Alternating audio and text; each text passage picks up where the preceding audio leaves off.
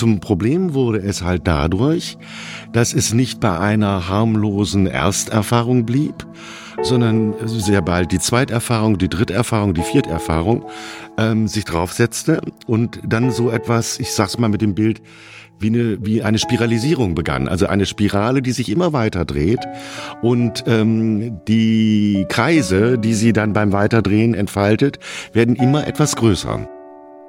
Also was ich sagen kann, ist die Gewissheit, dass das Leben gut ist und Gott es in diesem Leben mit uns gut meint, trotz allem, was widerfährt uns und der Welt. Und äh, gleichzeitig hatte ich einen solchen, ja, ich muss beinahe sagen, animalischen Schmerz, äh, dass ich dachte, ich werde verrückt. Ich werde nie vergessen, ein Gespräch bei uns im Wohnzimmer, das brach er ab, indem er aufstand, mit dem Fuß auf den Boden stampfte und den Satz sagte, das einzige Problem an meinem Drogenkonsum ist, dass ihr damit eins habt. Ich war ganz reflektiert nach dem Motto, wie gehst du mit dieser äh, ja, letztendlichen Katastrophe um? Und habe mir wirklich überlegt und vorgenommen, ganz cool, ich werde A weiterleben und B das Leben weiter bei den Hörnern packen.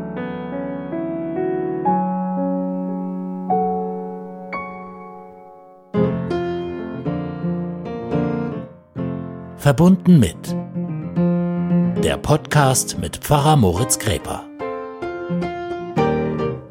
Wir sind heute verbunden mit Christiane und Erhard Holze. Beide Holzes sind Theologen. Sie arbeitet als Schulpfarrerin am Annette-Gymnasium, er als Dozent an der Evangelisch-Theologischen Fakultät der WWU in Münster.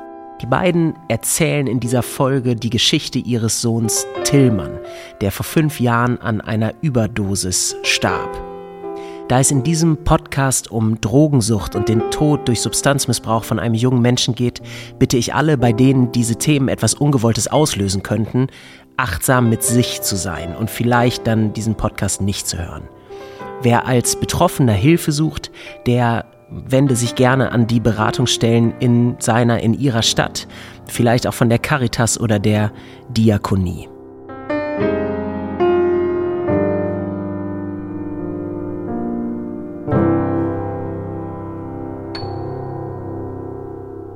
Ja, schön, äh, Sie beide heute hier zu haben für das Gespräch. Christiane Holze und Erhard Holze, herzlich willkommen in der Auferstehungskirche in unseren Räumen hier für die Aufnahme des äh, Podcasts. Ähm, ich habe Sie als Ehepaar und ganz besonders als Eltern heute hier.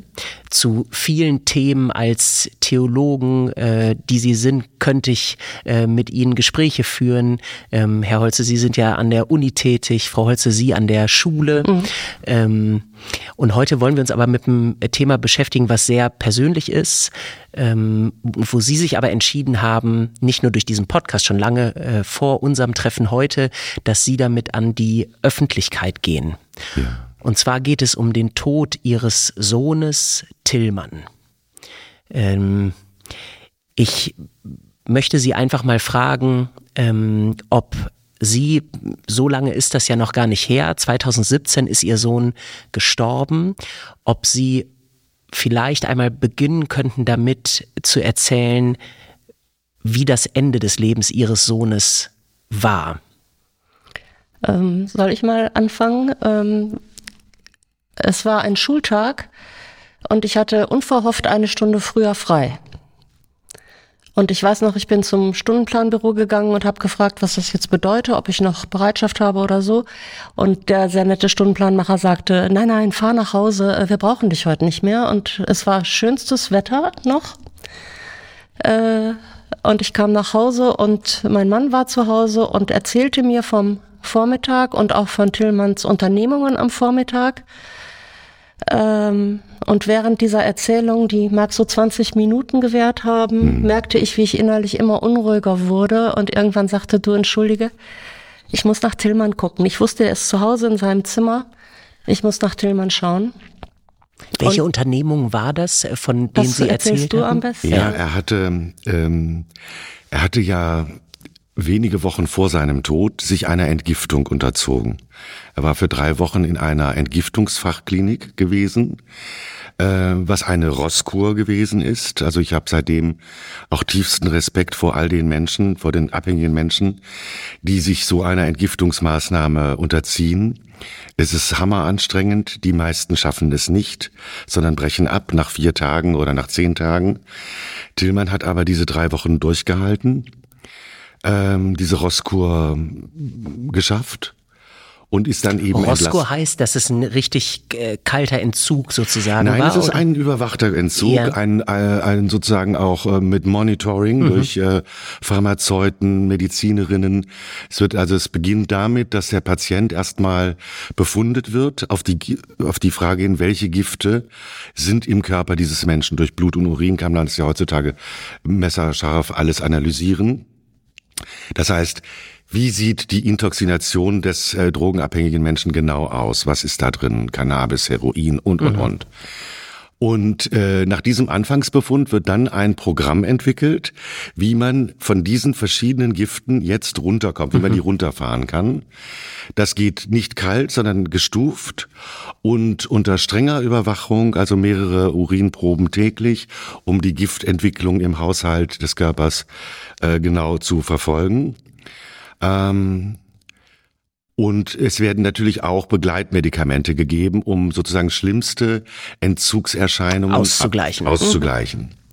Und so, das ist so ungefähr der mhm. streng überwachte, engmaschige Entgiftungsprozess dieses Runterfahrens. Und ja, das ist wahnsinnig anstrengend. Also wir haben Tillmann in den drei Wochen zweimal besucht, nämlich immer an dem Sonntag an den zwei Sonntagen, mhm. die sozusagen in den drei Wochen lagen, sind wir hingefahren und haben mich uns mit ihm getroffen, einen Kaffee getrunken und erzählt und da haben wir eben auch mitgekriegt, wie der Junge leidet, wie wahnsinnig anstrengend das ist, aber er hat es er hat es durchgezogen. Er hat es durchgezogen und ist dann also nach 20 Tagen komplett entgiftet entlassen worden. Mhm. Also der ganze Giftlevel war wirklich jetzt bei null. Und ähm, in den letzten Tagen vor der Entlassung war er, ich glaube, vier oder fünfmal vermahnt worden von SozialarbeiterInnen, Ärztinnen und so weiter, nach dem Motto Tillmann, wenn Sie nächste Woche entlassen werden und dann doch wieder Suchtdruck verspüren sollten, dürfen Sie auf gar keinen Fall noch einmal die Menge zu sich nehmen, die Sie bis zur Einlieferung in unser Krankenhaus genommen hatten. Denn auf Ihren jetzt ent entgifteten Körper wäre dieses Quantum sofort tödlich. Gut. Das war die Vermahnung, die, dass die zu Recht ausgesprochen wurde, merkten wir dann, ähm, weil es ihm sehr schlecht ging und das Suchtverlangen sehr bald wieder einsetzte mhm. und er sich also Stoffe besorgte. Aber es, was den Konsum betrifft, das ging durchaus. Viel schwieriger für ihn war das psychische Moment, weil er sagte, ich, mir fehlt jetzt hier im Alltag das, was ich in der Klinik hatte, nämlich eine regelmäßige Gesprächsmöglichkeit am Tag mit gleich Betroffenen, wo man sich austauscht, wie geht es dir, wie geht es mir und ähm, was ist im Moment so wahnsinnig anstrengend, wie gehst du damit um, wie kommst du damit klar. Dieser Austausch unter Betroffenen fehle ihm sehr. Gut, das konnten wir auch sehr verstehen und hatten, äh, und das kann natürlich auch niemand, das kann keine Mama oder Papa oder keine Brüder ähm, leisten. Das, das muss auf einem, einem anderen Kontext von Kommunikation stattfinden. Und dann hat äh, meine Frau sich sehr bemüht, ähm, auch sehr erfolgreich, äh, ihm dann in Münster so eine Gesprächsmöglichkeit zu ähm, suchen. Ich bin dann mit ihm dorthin. Das war dann eine Tagesklinik. Mhm. Äh, und hat er sich vorgestellt. Die waren sehr nett, haben ihm alles gezeigt und dann gefragt, ob er sich das vorstellen könne, jetzt für einige Wochen dann hier in der Tagesklinik zu sein, um so eine Anbindung zu haben für diese Gesprächsmöglichkeiten. Ja, konnte er sehr. Sich sehr gut vorstellen. Äh, ist den ersten Tag auch gleich begeistert, wieder abends dann nach Hause gekommen, wie toll es war. Und ich glaube, es war der zweite Tag schon, dass er dann während dieses Tagesaufenthaltes eine Angstattacke bekam. Ähm, Und dann wurde der Oberarzt gerufen, hat ein kurzes Gespräch mit ihm geführt, mit dem Ergebnis, ja, Tillmann, ähm, wenn Sie noch so viel Angst haben, dann sind Sie eben noch nicht fähig, Okay. äh, bei uns hier mitzumachen. Dann gehen Sie mal nach Hause. Sie können sich ja melden, wenn es mal wieder besser mit Ihnen ist. Dann kam der Junge total traurig, am Boden zerstört, demoralisiert nach Hause nach dem Motto, da kann ich nicht mehr bleiben, ähm, weil ich keine Angst haben darf, sozusagen. Das war also unglaublich niederschmetternd für ihn und damit auch für uns als Familie. Dann haben wir weitergesucht und noch eine zweite Möglichkeit gefunden, eine andere Klinik, äh, bei der sowas vielleicht denkbar wäre, weil es auch eine Klinik war, die sehr, äh, wirklich sehr dem Menschen zugewandt ist und auch mit einem gewissen christlichen Grundprofil im Hintergrund berufen sich gerne auf den heiligen Augustin. Ähm, es dauerte nur einige Zeit, bis er dort einen Vorstellungs- oder einen Gesprächstermin bekam und ähm, musste irgendwie zwei, drei Wochen drauf warten. Und das war dann jener Donnerstag, von dem meine Frau Ja. gerade erzählte, wo er diesen Termin hatte, morgens irgendwie um neun Uhr. Und er kam irgendwie um halb elf wieder. Ich äh, telefonierte von dem Homeoffice her, telefonierte ich dienstlich und ähm, ich sagte nur, und er sagte zu mir per Zeichensprache, ich gehe ähm, in mein Zimmer und schlafe, lege mich schlafen. Da habe ich noch kurz interveniert, also das Ge- Telefongespräch kurz unterbrochen und gesagt, Tillmann, okay, sag mir nur mit dem Daumen hoch oder runter, Wie es eben war. Und er machte den Daumen nicht hoch und auch nicht runter, sondern machte eine wegwerfende Handbewegung Okay. und sagte, die haben mir zwei Empfehlungen gegeben, ich leg's und ausgedruckt, ich leg's auf die Kommode. Aber jetzt gehe ich erst mal schlafen. Gut. Und als ich dieses Gespräch beendet hatte, ähm, schaute ich auf die Kommode. Ja, was war geschehen? Diese Klinik hat gesagt, nee, da können wir Ihnen nichts anbieten, aber wir können Ihnen zwei Tageskliniken in Köln empfehlen. Empfehlen. In Köln. In Köln. Nun, Münster-Köln sind, wie wir wissen, pro Zugstrecke zwei, Zwei Stunden. Stunden.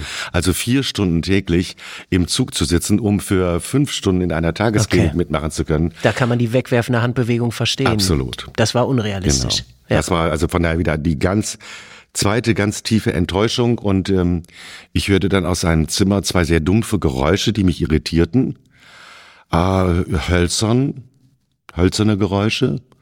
Aber nur ganz kurz und ich horchte, aber hörte nichts und dachte, ah ja, da hat er vielleicht irgendwie die Schranktür zu, ein bisschen doll zugedrückt. Er wollte ja jetzt sowieso schlafen. Und dann eben passierte das, was meine Frau gerade erzählte. Sie kam etwas früher an dem Tag aus der Schule und äh, fragte, war denn Tillmann in der Klinik? Ja, sagte ich, hat alles soweit geklappt, aber das Ergebnis ist ganz komisch. Der Junge war so enttäuscht. Ich habe mit ihm auch noch gar nicht reden können, weil er sich schlafen legen wollte. Die haben ihm zwei Tageskliniken in Köln empfohlen. Und da sagte meine Frau, na gut, ich gucke mal nach ihm. Wenn er sch schläft, dann lassen wir ihn schlafen. Aber vielleicht ähm, schläft er ja auch nicht. Weil Sie das Gefühl hatten, Sie müssen mal jetzt nach ihm. Ich wurde immer unruhiger Komm, in ja. dieser äh, relativ kurzen Begegnung, ja, und äh, bin dann zu ihm ins Zimmer und äh, fand ihn dann bewusstlos, äh, blau schon, also mit Herzstillstand äh, dort liegend. Ähm, naja, und äh, dann können Sie sich vorstellen, ne, das war ein, ein Katastrophenerleben, also das mir auch bis heute äh, Flashbacks beschert. Das war wirklich äh, unerträglich hart. Äh, ich bin in erster Hilfe einigermaßen fit und habe dann sofort äh, angefangen zu reanimieren in dem ziemlich sicheren Wissen, dass ich zu spät Dass es zu komme. spät ist.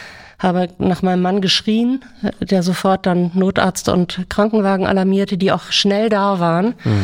Äh, zum Glück, weil meine Kraft äh, wenige Minuten nur noch durchgehalten hätte. Das ist unglaublich körperlich anstrengend. Äh, und ja, die haben dann weiter reanimiert, äh, noch lange, lange, ähm, und ihn tatsächlich nochmal den Herzschlag noch einmal bekommen. Noch bei Aber- Ihnen zu Hause auch? Alles in, Ja. im, im Zimmer von Tillmann, ja. Äh, aber äh, und zwar schon einigermaßen klar, dass Tillmann ganz, ganz schlechte Karten hat. Ja, und so war es auch. Ich äh, bin sicher, dass Tillmann da bereits hirntot war, Ja. äh, als wir ihn fanden. Und ähm, er hat dann in der Klinik noch äh, kurze Zeit gelebt, maschinell unterstützt zunächst und medikamentös unterstützt äh, und ist dann aber verstorben. Ja. Herr Holzer, als Sie dann an dem Tag den Schrei Ihrer Frau hörten aus dem äh, Zimmer, ähm, erinnern Sie sich, wie das für Sie war? Wussten Sie sofort, wie ernst äh, das jetzt ist? Ja. Ich war wie elektrisiert, denn äh, wir kennen uns nun oder sind zusammen seit ich kann es immer schon gar nicht mehr rechnen, 36 Jahren Jahre. oder so, kennen uns also von daher enorm gut und ähm, ich habe meine Frau noch nie äh, vorher oder hinterher äh, jemals in den 36 Jahren schreien gehört. Und die Art und Weise, wie sie meinen Namen rief oder schrie, äh, die war so, so special auf Norddeutsch gesagt. Mhm. Ich war wie elektrisiert und es war in dem Moment praktisch mir alles klar, was jetzt auf dem Spiele steht. Mhm. Alles klar. Und ich bin auch in dem Zimmer gewesen. Ich glaube, ich bin auch noch nie in meinem Leben diese Treppe äh, so schnell hoch, mhm. habe ich mich so hoch gebeamt wie da, mhm. weil ich in absoluter Wachheit und Panik wusste, jetzt geht's um alles. Mhm. Und so war es dann ja mhm. auch. So war die weitere Entwicklung. Auch mit diesen Notärzten, die nach vier Minuten waren die schon da, das war großartig. Zwei und die ähm, forderten aber sofort Verstärkung an nach dem Motto, das kriegen wir alleine nie. Das waren nachher, glaube ich, vier oder fünf ÄrztInnen. Alle in Tillmanns Zimmer. Alle in diesem Zimmer. Also so viele Menschen passten eigentlich gar nicht mhm. rein mit Defibrillator und, und, und. Und ich äh, wartete unten in der Diele, um oben nicht im Wege zu sein, ist klar, und mhm. auf den Hund aufzupassen. Und die waren ungefähr so 50 Minuten dort aktiv und ich habe eben unten immer gewartet und im Grunde genommen nur noch gebetet. Mhm. Also auch in diesem ganz expliziten Sinne, wirklich mit gefalteten Händen gestanden und ein Meter hin und ein Meter her und gesagt, lieber Gott, lieber Gott, lass es das noch gut werden. Mhm.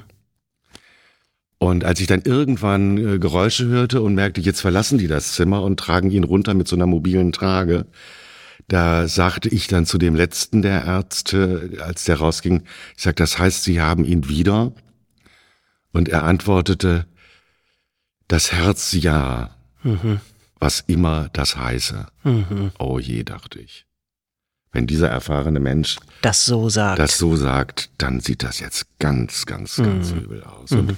so war es auch. Wie gesagt, mhm. in der Uniklinik, wo man sich sehr, sehr gut um ihn gekümmert hat, äh, lebte er dann noch drei Tage. An den Maschinen, aber ja, nicht nachher mehr an. auch sogar äh, noch ohne maschinelle Unterstützung. Also okay. Also er hat sich tatsächlich noch mal ein bisschen berappelt, äh, aber ich vermute wirklich, äh, dieser sehr junge Körper, äh, der hatte halt noch Kraft, das Herz, das konnte noch schlagen, mhm. die Lunge konnte noch atmen, ähm, aber das Gehirn war, war ja. äh, zu lange ohne Sauerstoff mhm. gewesen. Mhm. Aber wir konnten dadurch eben auch praktisch die ganzen drei Tage und Nächte bis zu seinem Lebensende äh, bei ihm sein. Mhm. Also wir beide, ähm, die Großmutter kam zweimal noch für mehrere Stunden an sein Bett, beide Brüder. Mhm. Mit Tobias war es ganz dramatisch, weil der die Oberstufenfahrt gerade hatte. Der war Skifahren in Österreich mit okay. seiner äh, Oberstufe und ähm, kam aber auch noch rechtzeitig, also zwei Stunden vor um dem Tod. Um seinen Bruder noch ja. äh, zu sehen mhm. und zu verabschieden. Traf er auch noch in Münster ein. Tobias ist der eine weitere Sohn und Titus ist und der Titus ist der, der dritte, mhm. der jüngste von den mhm. dreien, ja, genau. Und im Nachhinein wurde dann ja sicher auch festgestellt, was die Todesursache war oder welche Substanz äh, es war. Die es war darüber haben, hat man mit uns überhaupt nicht gesprochen. Nein. Also der Umgang mit uns war, also es muss ich bis heute voller Anerkennung und Dankbarkeit sagen, durch und durch seelsorgerlich. Ja. Auch von äh, dem Krankenhaus ja. und von allen Mitarbeitenden Seiten, dort. Von, von der Ärzteschaft her, von den Pflegenden her, äh, ganz, ganz behutsam und wirklich wunderbar. Äh, all diese Aspekte hat man mit uns gar nicht erörtert. Mhm. Äh, uns vorsichtig darauf vorbereitet, dass Tillmann nicht überleben wird. Äh, aber wir wissen, dass es äh, Carfentanyl war, was er genommen hat. Das ist äh, ein Narkosemittel, ein gängiges Narkosemittel, dieses Fentanyl. Mhm. Äh, und Tillmann hat sicherlich aus Kostengründen das genommen, was in der Großtiermedizin verwandt wird. Und mhm. Äh, das ist äh, so unglaublich gefährlich. Das muss so, so vorsichtig dosiert werden. Dieses Fentanyl äh, hat ein, ist ein Heroin, mhm. aber dieses Fentanyl ähm, hat eine Stärke, die um, es ist unglaublich, diese Zahl, aber 50-fach intensiver ist als Heroin. Wahnsinn. Und was Heroin schon. Äh, Heroin ist ja hat, für alle wahrscheinlich die Horrorvorstellung schon genau. an Droge mhm. sozusagen. Genau. Ne? Und das wird nochmal um ein Vielfaches getoppt durch dieses Fentanyl. Mhm. Ähm, ist auch das, ähm, ist die Substanz, äh, die in Amerika zu den rasanten ähm, Zahl, zu der rasanten Zahl von drogentoten Menschen mhm. führt in Amerika auch die Krankenhäuser inzwischen, das sind alles, äh, wo die ihre Lager und wo die ihre Mülltonnen haben, das sind inzwischen Hochsicherheitstrakte geworden, weil abhängige Menschen, also von Fentanyl abhängig oder Heroin auch abhängige Menschen, äh, diese Müll dort nach Resten suchen, nach Resten ja. suchen. Ja. Nicht, das wird äh, schwer operierten Menschen mhm. also als Schmerzpflaster aufgeklebt und dann irgendwann wieder abgenommen, aber da ist immer halt noch ein Rest drin. Mhm. Und äh, das ist also von einer unglaublichen Intensität. Und das war halt die Substanz, die er sowieso in den letzten, also das war die Substanz, zu der er dann zum Schluss übergegangen war. Okay. Mhm. Weil alle anderen, er hatte praktisch alles äh, konsumiert, aber alle anderen ähm, nun in der Wirkung mhm. dann auch nachließen, mhm. so dass mhm. sozusagen er immer noch was Stärkeres mhm. suchte und brauchte oder fand. Und das war dann eben nachher Fentanyl und dann auch eben äh, diese Todesursache, nach mhm. der Sie fragen. Das war die Überdosis, die er da inhaliert hatte. Mhm. Frau Holze, Sie sagten eben, dass Sie schon beim Anblick Ihres Sohns im Zimmer und das Gefühl hatten, das ist ganz, ganz äh, äh, schwer hier oder das ist wirklich, äh, das sieht überhaupt nicht gut mhm. aus. Und auch äh, als die Ärzte ähm, Tillmann reanimiert hatten, dass sie das im Grunde im Gefühl hatten, dass das hier nicht gut aussieht. Mhm. Jetzt stelle ich mir vor, wenn dann doch auch wenn diese Aussage des Arztes an Sie, ähm, Herrn Holze, war, sein Herz haben wir wieder, aber wir wissen nicht, ähm, was das bedeutet, auch schon so viel gesagt hat vielleicht. Ne? Trotzdem stelle ich mir vor, wenn man dann als Eltern mit den anderen Söhnen, mit der Großmutter im Krankenhaus ist, drei Tage lang, ist da trotzdem noch, ich stelle mir vor, da bleibt ja trotzdem noch vielleicht sowas wie eine letzte Hoffnung, dass es vielleicht doch gut wird in dem Sinne, dass es nicht vorbei ist jetzt? Oder wie haben Sie das erlebt, diese drei Tage? Oder haben Sie sich schon, war es so klar, dass Sie sich im Grunde verabschiedet haben bei ihm oder ihn begleitet haben, weil Sie wussten, es geht jetzt doch zu Ende? Sowohl als auch. Mhm. Ähm, ich glaube, in solchen Situationen ist es schwer, Klarheit mhm. zu gewinnen, emotional auch. Äh, für mich würde ich sagen, genau beides. Mhm. Ich wusste vernünftigerweise, dass das auf Tillmanns Ende hinauslaufen wird, mhm. bald. Und äh, trotzdem äh, hätte ich niemals sagen können, ich hoffe nicht mehr. Mhm. Äh, also ich weiß auch, ein Arzt hatte mich, da hatte ich mal wieder eine Schicht übernommen, äh, mich in einen Besprechungsraum gebeten, auch ganz, wirklich ganz äh, freundlich und sanftmütig und versuchte mir vorsichtig zu vermitteln, dass ich nicht so viel Hoffnung haben dürfe. Und da habe ich dann ja lachend gesagt, ach, machen Sie sich bitte keine Gedanken. Ich weiß genau, was hier gerade passiert und ich weiß, wie es um Tillmann steht. Äh, er hat ganz schlechte Karten und ich denke, Sie haben Bilder gemacht und Sie wissen besser als ich, auch darüber wurde mit uns nicht gesprochen, dass er keine Chancen hat. Bei mir gedacht habe ich, ich will ihn in jedem Fall behalten, egal mhm. wie. Mhm. Gerne als Wachkoma-Patient. Mhm. Ist mir alles egal. Aber ich will ihn ja. behalten. Mhm. Und wusste gleichzeitig, dass auch dieser Gedanke natürlich nicht sonderlich vernünftig mhm. ist.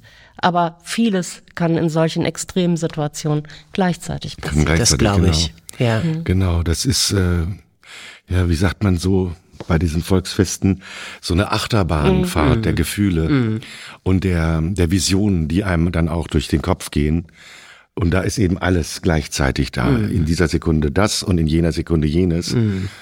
Ähm, das ging mir ähnlich. Ich habe natürlich auch während der drei Tage irgendwo immer noch, wie sagt man so, auf das blaue Wunder gehofft. Nach dem Motto, vielleicht Vielleicht kommt es noch zu einer völlig unrealistisch erscheinenden, aber dann ja doch stattfindenden Trendwende. klar, diese Hoffnung auf so eine radikale Wendung seines Befindens hatte ich auch, aber dominant war das Bewusstsein, das ist jetzt der Abschied. Mhm. Und ich weiß, an seinem Bett äh, sitzend, ich habe dann immer äh, eine Hand gehalten und äh, mit der anderen Hand ihm äh, über den Arm immer gestreichelt. Mhm. Und ich habe praktisch Stereotyp, das hatte ich mir nicht vorgenommen, sondern ich habe automatisch Stereotyp immer wieder gesagt, Tillmann, alles wird gut, mhm. alles wird gut. Mhm. Habe ihm immer auch gesagt, wer jetzt gerade alles hier ist, da ist die Mama, da ist der Tobi, der mhm. Titus, die Oma, der, ich, der Papa. Immer wieder, alles mhm. wird gut, mehr nicht. Mhm. Aber das habe ich immer wieder mhm. gesagt und hatte das dann vielleicht, kann man so sagen, ohne dass ich da in den drei Tagen ja nun hätte explizit drüber nachdenken können. Aber der Gedanke, der sich damit verband, der damit verbunden war, den könnte man vielleicht so beschreiben, wie immer es jetzt weitergeht. Und wir wussten ja nicht, ob drei Tage oder 13 Tage mhm. oder 13 Jahre. Wie lange dieser Zustand angeht. Genau, ja. wussten wir gar nicht. Aber der Gedanke war dann vielleicht immer, was immer und also wie lange jetzt hier etwas wert und was immer jetzt und morgen und in der Zeit, die noch kommen mag, für Tillmann auf Erden, alles möge gut werden. Mhm. In welcher Weise, mhm. das habe ich mir auch gar nicht versucht äh, genauer vorzustellen, mhm. sondern so eine Art Grundvertrauen, dass es gut werden mhm. wird, wo ja. und wie auch immer. Mhm. Und das hatte natürlich dann auch sozusagen eine, eine Glaubensgrundierung, äh, sag ich mal, dieser dieser Gedanke.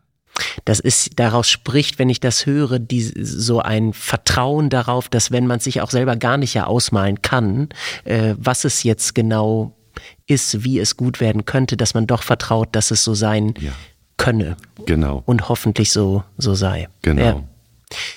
Frau Holze, Sie haben in einem ähm, Beitrag, den der WDR äh, gemacht hat, mit Ihnen mhm. ähm, mal gesagt, das ist mir auch so hängen geblieben, dass Sie das, also diese Katastrophensituation, ähm, wie sie ihren Sohn vorgefunden haben und dann auch das Sterben ihres Sohns, dass sie das auch deswegen überstehen konnten, sagen sie, weil sie glauben, weil sie ihren Glauben haben, weil sie Christin sind. Mhm. Sie sprachen das jetzt auch an, dass das sowas mit dem äh, Glauben zu tun hat. Mhm. Können Sie das sagen, weil man beim Zuhören zieht einem, also kann man sich ja nur vorstellen, wie das einem alles unter dem Boden wegzieht, unter den Füßen wegzieht, was man so an Sicherheit oder an Dingen hat und äh, ähm, äh, wie war das, dass der Glaube oder ihr Christsein ihnen geholfen hat, auch in dieser Situation? Weil man könnte ja auch äh, vermuten, wenn man das hört, ach, dass es sich so verlassen anfühlt. Vielleicht. Ähm, vielleicht gab es aber auch da wieder beides, könnte ich mir vorstellen. Das, äh, das weiß ich nicht.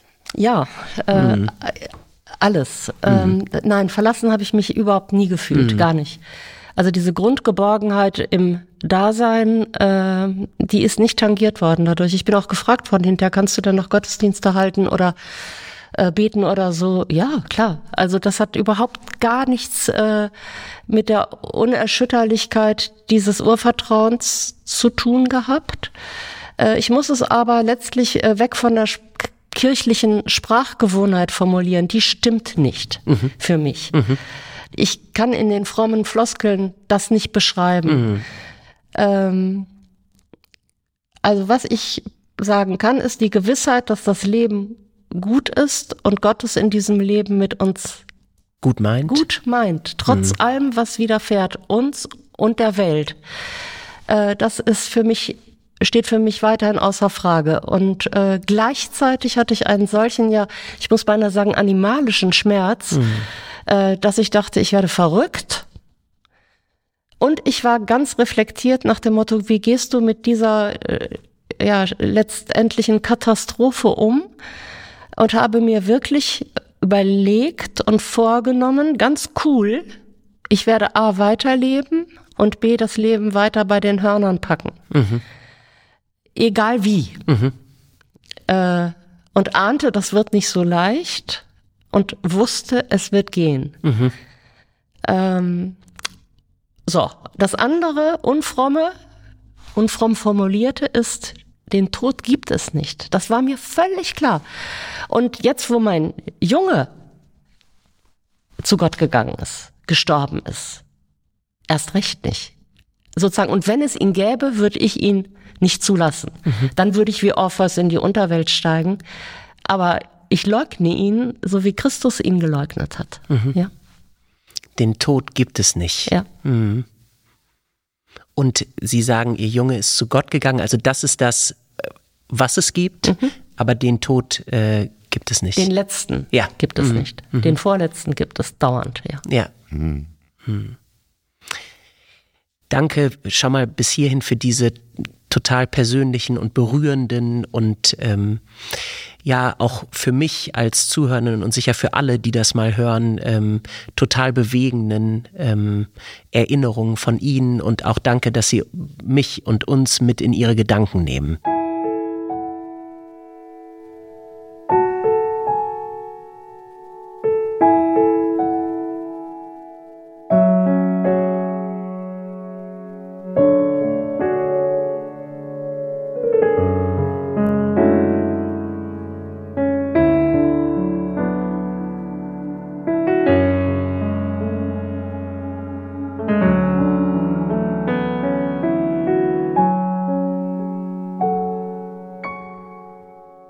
Bevor wir vielleicht mal darauf gucken, wie Sie dann in der Zeit danach damit umgegangen sind und ähm, was auch Ihr Anliegen ist, warum Sie mit der Geschichte von Tillmann auch an die Öffentlichkeit gehen, ähm, würde ich gerne nochmal nachfragen an die Zeit davor, vor Tillmanns Sterben.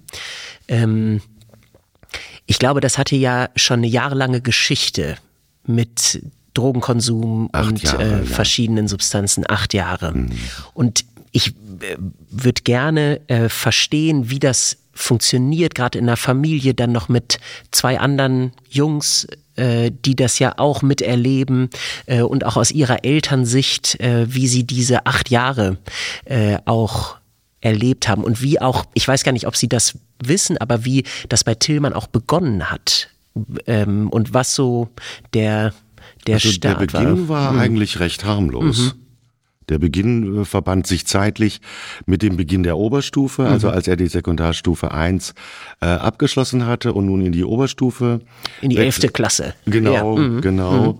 Ähm, also mit 16, mhm. vom, vom mhm. Lebensalter her kann man es auch so sagen, äh, mit, mit dem 16. Lebensjahr ähm, äh, hatte er die ersten Kontakte und Berührungen äh, mit Drogen, wie ja nun sehr viele junge Menschen, gerade in dieser Altersphase. Ja ähm, da die ersten Erfahrungen machen. Äh, das war also ein ganz unspektakulärer Einstieg oder Beginn. Wahrscheinlich Alkohol und Cannabis. Sowas, genau, ja. genau. Und mhm. das Ganze im, im Kontext von Party. Mhm. Alkohol wenig. Alkohol bei ihm ganz wenig, also minimalistisch. Wenig ja. äh, Spaß an Alkohol. Er trank, er war nicht abstinent, aber das war wirklich äh, gar nicht so interessant. Nicht der Rede wert. Ja, okay. Mhm. Gar nicht. Also so begann das. Also sozusagen erst einmal ganz unspektakulär. Ja. Das Pro zum Problem wurde es halt dadurch, dass es nicht bei einer harmlosen Ersterfahrung blieb, mhm. sondern sehr bald die Zweiterfahrung, die Dritterfahrung, die Vierterfahrung ähm, sich draufsetzte und dann so etwas, ich sag's mal mit dem Bild, wie eine, wie eine Spiralisierung begann. Also mhm. eine Spirale, die sich immer weiter dreht. Mhm. Und ähm, die Kreise, die sie dann beim Weiterdrehen entfaltet, werden immer etwas größer. Mhm. Das heißt also durch den wiederholten, äh, das wiederholte Konsumieren ähm, geriet er schleichend, aber eindeutig in eine, in eine Abhängigkeit. Mhm. Und das ist, wie wir dann halt leidvoll jahrelang ja miterleben mussten, äh, das ist wirklich ähm, höllisch, mhm. weil in dem Moment, wo der Prozess des Abhängigwerdens beginnt, da passiert ja zweier auf zwei Ebenen was, nicht nur auf der psychischen Ebene, sondern auch auf der physischen Ebene. Ja, also der Körper wird ja auch von dem Stoff X oder von den Stoffen, bei Tillmann waren es die Stoffe, äh, sozusagen in ihrer ganzen Pluralität und Breite und Vielfalt, äh, wird ja der Körper von diesen äh, Stoffen abhängig. Mhm. Er braucht sie, äh, ist ja nicht eine liebgewonnene Gewohnheit, von der man nicht mehr wieder wegkommt, sondern der Körper schreit. Schreit danach. Schreit ja. danach. Und quält ja. die Seele, die in dem Körper wohnt. Genau. Und verändert dann, und da berührt sich, also da beeinflusst sich dann diese körperlich pharmazeutische Dimension mit der seelischen Persönlichkeitsdimension, mhm. weil durch diese, diese körperliche Abhängigkeit dann auch die Persönlichkeit manipuliert wird. Mhm. Und das war für uns, glaube ich, ähm, eine der schlimmsten Erfahrungen, also aus der Elternperspektive, aber auch aus der Brüderperspektive, dass dieser Einfluss auf das Denken äh, so stark war, dass unsere Gespräche oder unsere Gesprächsachse, die wir immer zu Tillmann hatten und die gut war, äh, zunehmend nicht mehr trug. Okay. Also ich habe es nie gezählt, warum auch. Ähm, aber wir haben, vor allen Dingen meine Frau und ich, ähm, gefühlterweise hunderte Gespräche mit Tillmann geführt oder zu führen versucht, ähm, um ihn aufmerksam zu machen, dass er in einer Abhängigkeit drin ist und mit ihm zu beraten, ähm, wie er Hilfe kriegen kann und so weiter. Und er hat es abgeblockt. Mhm. Das war natürlich auch ähm, mit Scham verbunden, mhm. auch abgeblockt, weil er sich schämte, wie ganz viele abhängigkeitserkrankte Menschen. Also die Scham ist eine wahnsinnig äh, große Dimension.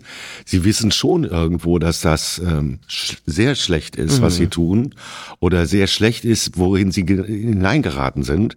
Also das Bewusstsein ist schon da, ist da. und äh, mhm. es sind ja normale Menschen und Tillmann war obendrein ausgesprochen intelligenter mhm. Mensch.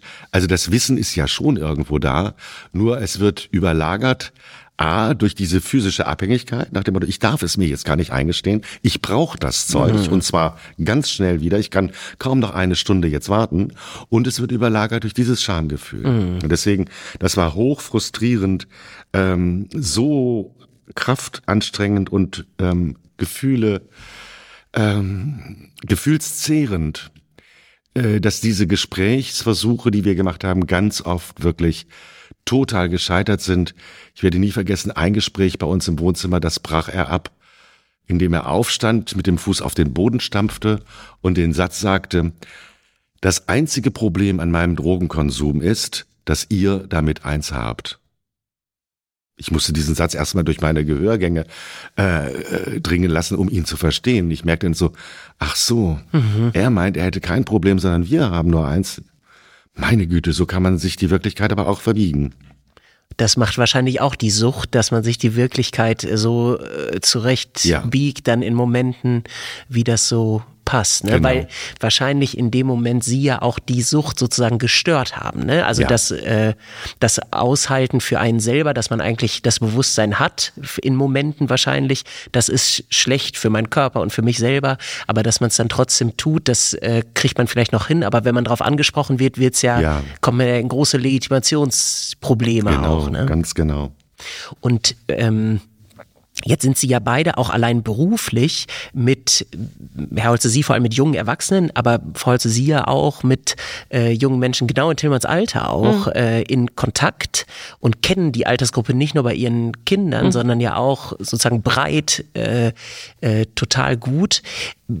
Wie war das denn anfangs, als Sie so merkten, das hier ist nicht nur harmlos mal erf eine Erfahrung machen, sondern dass das so begann mit einer Abhängigkeitsspirale oder sie die Vermutung hatten, das ist hier ein ernsteres äh, Problem. Ähm, war Tillmann da, äh, also Sie sagten gerade, er hat Gespräche auch abgebrochen, aber Sie haben es wahrscheinlich ja probiert, im Gespräch mit ihm anzugehen. Mhm. Und so dann hatten Sie das Gefühl, die Ebene war dann erst noch, oder hat er manchmal auch geleugnet einfach, dass da ein Problem ist, oder äh, hat er schon das so auch zugegeben, seinen Konsum, wie, wie liefen so die Gespräche am Anfang auch dieser Zeit? Ach, das war am Anfang äh, war es eigentlich der Klassiker, ja, der äh, pubertierende Sohn, schon in der Spätpubertät. Wir hatten ja eigentlich schon das Gefühl gehabt, das Schlimmste durch. ist geschafft, ja. äh, leugnet, blockt ab, lügt, verschleiert, mhm. verharmlost, sagt Mama, du bist einfach zu dumm.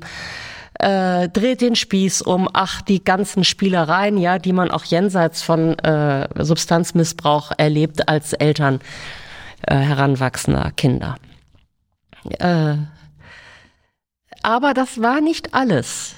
Also Tillmann war A, wirklich blitzgescheit, pharmakologisch bestens informiert, da konnte ich überhaupt nicht folgen, äh, sehr charmant, sehr, sehr sonnig von mhm. seinem Gemüt her und das war ja nicht schlagartig weg. Das heißt, in dieser dysfunktionalen Familie, die wir geworden waren, gab es ja trotzdem Sternstunden, wo wundervolle Tage plötzlich waren, Gespräche möglich waren, die seit Wochen nicht gegangen waren. Tillmann uns weit entgegenkam, mhm. auch im Formulieren seiner Einsichten. Mhm. Äh, Wahrhaftigkeit wieder da war. Ja, das ist auch das, du hast vorhin von Achterbahn gesprochen, auch dieses trotz allem dysfunktionale Familienleben mhm. war eine Achterbahnfahrt, die aber große Höhen kannte. Ja. Ja, äh, es, es gab keinen einfachen Weg oder mhm. geraden Weg, sondern es war ein einziges Hin und Her. Mhm. Ja. Und wie war das jetzt in ihrer engsten Familie mit den äh, zwei anderen Söhnen war das ja wahrscheinlich gar nicht zu verbergen sozusagen, dass Nein. Äh, Tillmann darin abrutschte. Wie war das sonst? Weil ich stelle mir vor, nicht nur bei Tillmann war vielleicht Scham ein Thema. Ich weiß nicht, wie es Ihnen damit ging, auch im, ne, mit äh, Großeltern und Freundes- und Bekanntenkreis. Wie war das für Sie da, der Umgang? Haben Sie das versucht, erstmal noch für sich so äh, zu behalten? Weil das ist ja nichts Leichtes, womit man. Das ist nicht leicht, na, nein. Also innerhalb unserer Familie selbst, das heißt von uns Fünfen, Mama, Papa und drei Söhnen, ähm, war es äh, natürlich, äh, lag es auf dem Tisch, das mhm. Thema, in mhm. aller Offen, Offensichtlichkeit, und zwar tagtäglich. Mhm. Und das war eine enorme Belastung auch für die beiden jüngeren Brüder mhm. und damit natürlich dann auch für unser gesamtes Miteinander als Familie. Weil in diesen acht Jahren äh, des Konsums bis zum, bis zu der Überdosis, der tödlichen, im Grunde genommen wirklich kein Tag verging, äh, an dem nicht dieses Thema, Gesprächsthema war in der Familie. Mhm. Also da kann man wirklich sagen, 365 Tage lang je, die, war dieses mhm. äh, auf dem Tisch. Ähm, immer wieder nach dem Motto, was ist jetzt wieder vorgefallen? Ähm, ist man wieder irgendwie völlig bekifft oder bedröhnt oder sonst wo ähm, aufgetaucht oder abgetaucht? Auch das passierte natürlich. Das Tillmann mal verschwand für eine genau, Zeit. Mhm. ohne eine Nachricht äh, irgendwie zu kommunizieren und wir nicht wussten, wo ist er und ist ihm was zugestoßen etc. etc. Schuldenprobleme, weil mhm. dieses ganze Zeug muss kostet ja auch Geld. kostet Geld und zwar nicht wenig. Mhm. Äh, dadurch also auch eben Schuldenprobleme. Äh, also auf all diesen, mit all diesen ähm, Dingen, die damit verbunden sind, mit so einem äh, dauerhaften Drogenkonsum, waren wir tagtäglich thematisch in der Familie beschäftigt. Also nicht durchgängig, ne? So darf man sich das nicht vorstellen. Aber das Thema ploppte hier und da auf genau. und ich vermute wirklich täglich. Ja, ja also nicht jetzt den ganzen Tag lang, nee, so natürlich nicht. Aber punktuell, punktuell sozusagen täglich. Es verging kein Tag, wo mhm. es nicht äh, mindestens einmal punktuell ja. wieder ein Thema ja. war, weil es eben äh, Ratlosigkeit bei uns gab, wo ist er oder mhm. äh, etc. Und das war also auch für die beiden jüngeren Brüder sehr, sehr schwierig, weil es eben jene acht Jahre waren ja ganz wichtige acht Jahre ihrer eigenen Kindheit und mhm. Jugend. Mhm. Ich würde gerne nochmal, ne, wie, wie sind wir umgegangen? Äh, also innerhalb der Familie sowieso offen, es ging ja auch gar nicht anders, sollte auch nicht anders. Ähm, Tillmann hat ja ganz viel trotzdem normal hinbekommen. Das äh, habe ich immer schon mit Respekt damals gesehen und auch im Nachhinein, wo ich mich mit der ganzen Problematik intensiver noch befasst habe oder wir beide uns befasst haben. Tillmann hat Abitur gemacht. Kein Glanz. Ist weiterhin das, zur Schule gegangen. Gemacht. Er hat die Schule noch besucht. Ja. Äh, nicht so gern und auch nicht oft, aber er hat's getan. Ähm, er hat einen Intensivkurs äh, Niederländisch mit großem Erfolg in sechs Wochen oder so Mhm. absolviert. Er hat ein Studium Staatsexamen. in den Niederlanden begonnen, das dann aus anderen Gründen abgebrochen. Er hat eine Ausbildung gemacht, er hat einen sehr netten Arbeitsplatz gefunden. All das als schwer substanzmissbrauchender Mensch, ja, als schwer kranker Mensch. Er hat unglaublich viel noch hinbekommen. Wir haben dosiert, informiert über unser Problem, über Tillmanns Problem. Im weiteren Familienkreis, meine Geschwister zum Beispiel waren informiert, die Großmütter waren informiert. Das ist uns nicht leicht gefallen. Das glaube ich. Aber ein Leben im engsten Kreis in Lüge ging irgendwie dann auch nicht mehr. Ja. Wir haben ganz punktuell Freunde informiert. Und jetzt kommt das äh, Verrückte. Man hat uns nicht geglaubt.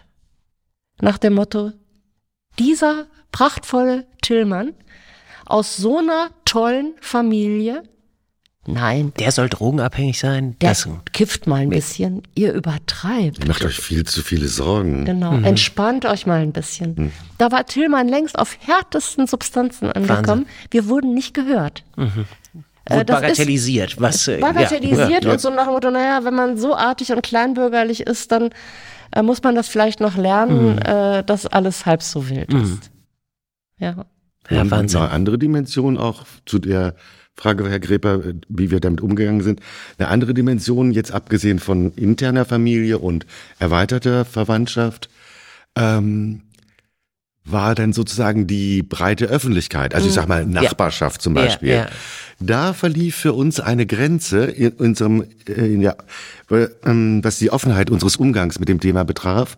Und zwar aus einem ganz gezielten Grund. Nicht, dass wir uns geschämt hätten oder sowas. Was denn sollen die Leute denken oder so. das, das, das war für uns gar keine Frage. Um Tillmanns Willen haben wir es nicht gesagt, damit er nicht in der breiten Öffentlichkeit äh, dieses Stigma, diese Stigmatisierung erleidet. Da ist der Junge, der Drogenprobleme Genau. hat. Mhm. Denn sein großer Wunsch war ja, ein so normales und glückliches Leben zu führen, wie es überhaupt nur geht. Deswegen auch, was meine Frau erzählt, mit dieser, mit diesem Erfolg, mit äh, Ausbildung und Arbeitsplatz. Er war auch am Arbeitsplatz bei den Kolleginnen und Was hat er für eine Ausbildung gemacht? ähm, er hat eine kaufmännische, also erst das Psychologiestudium und dann eine kaufmännische Ausbildung und dann auch im kaufmännischen Bereich gearbeitet und war bei den Kolleginnen und auch bei dem äh, bei dem ähm, Inhaber-Ehepaar oder der Familie Inhaber ein außerordentlich beliebter Mitarbeiter. Also auch deren ähm, Beteiligung äh, an Tillmanns Beerdigung war geradezu rührend sehr anrührend, was für ein beliebter Mensch er war.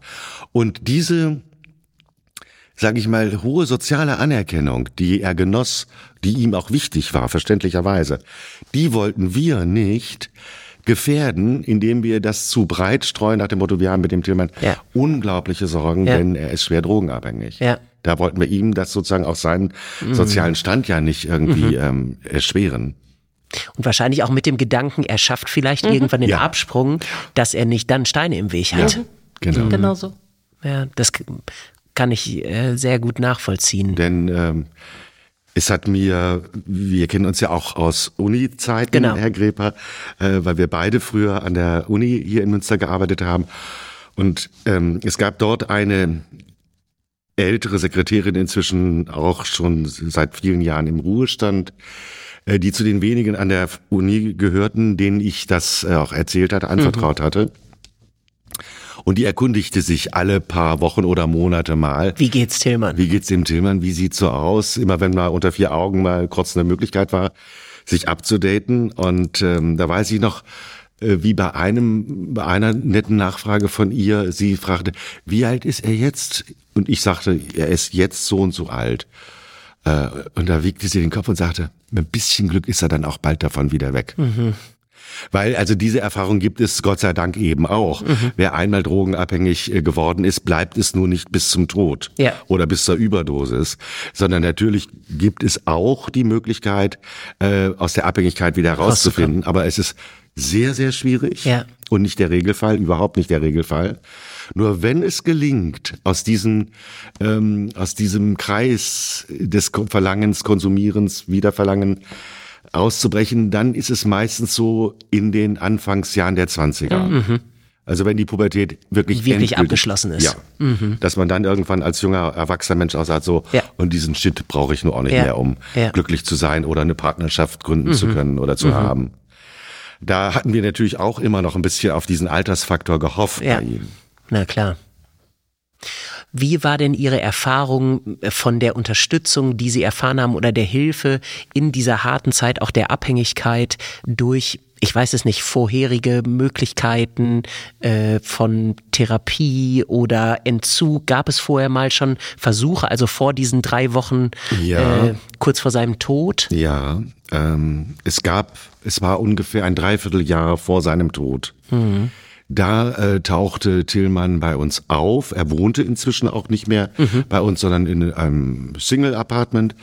Ähm, tauchte er bei uns auf, völlig fertig mit dem Satz, als ich die Haustür öffnete und wir uns umarmten zur Begrüßung, fing er bitterlich an zu weinen, minutenlang. Und der Satz, den er dann als erstes formulieren konnte, war, Papa, ich kann nicht mehr. Und ich hatte in dem Moment nur gedacht, lieber Gott, gut, dass er hier ist und gut, dass er diesen Satz sagen kann. Damit hat er wahrscheinlich jetzt den Tiefstpunkt erreicht. Und damit habe ich natürlich die Hoffnung verbunden, wenn man den Tiefstpunkt erreicht hat, dass es ab dann auch eine vielleicht vorsichtige, aber nach, auch, nach oben wieder führende Aufwärtsentwicklung geben könnte. Und bei dem Versuch aus diesem Tiefstpunkt, ich kann nicht mehr, äh, jetzt eine Aufwärtsentwicklung ähm, wachsen zu lassen, ähm, hatten wir dann zwei Ideen mit ihm, als er da spontan eben bei uns war, aufgetaucht war, entwickelt, nämlich A, willst du vielleicht erst einmal wieder bei uns wohnen, äh, um, Um Stabilität zu Stabilität zu haben, eine gute Ernährung und äh, die Geborgenheit von Eltern und beiden Brüdern. Und das nahm er sehr dankbar an. Und ähm, ist also auch an demselben Abend noch dann bei uns wieder eingezogen.